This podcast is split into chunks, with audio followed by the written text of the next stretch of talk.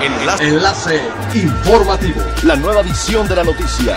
Enlace. Enlace informativo.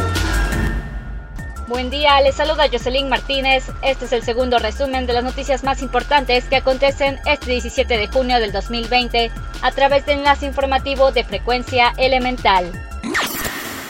De acuerdo con las tendencias de viajes del metabuscador Kayak, en la última semana hubo un repunte de búsquedas de vuelos en donde Cancún se coloca nuevamente en las preferencias para el turismo internacional. Los resultados observados en el micrositio Tendencias Viajes de Kayak revelan que México es uno de los países de la región con menos declive año con año y el más rápido en mostrar signos de recuperación. La drástica caída en búsquedas de vuelos que hubo desde mediados de marzo hasta finales de mayo, con picos de hasta 80% más bajos que los del año anterior, en junio ya muestran una recuperación que en promedio está a la mitad de las búsquedas hechas en 2019. Una empresa de Cancún comenzó la distribución de una de las nueve pruebas rápidas aprobadas por la Comisión Federal de Protección contra Riesgos Sanitarios, COFEPRIS, para la detección de COVID-19. Armando Macías, director de Hike Impact Solutions, explicó que esta prueba rápida es un test inmunológico que se basa en la detección de anticuerpos en sangre, suero o plasma de la persona a examinar. De acuerdo con la información técnica del test, este puede arrojar cuatro resultados. El primero es negativo, lo que significa que no hay una evidencia de infección. Posible positivo, que es probable infección reciente sin anticuerpos protectores. Positivo con anticuerpos protectores en desarrollo. Y probable infección pasada con anticuerpos protectores, que quiere decir que la persona superó la enfermedad el gobierno municipal de Benito Juárez autorizó el aumento de 50% de la circulación de vehículos del transporte público por el comienzo de la reactivación económica. Eleazar Martínez, titular de la Dirección de Transporte y Vialidad del municipio, indicó que con ello ofrecen transporte más de 750 urbans y más de 300 autobuses de las cuatro empresas concesionarias municipales.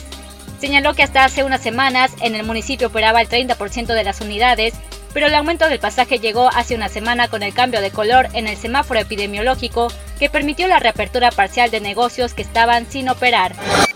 Es elemental tener buena actitud y mantenernos positivos, pero yo también las buenas noticias son elementales.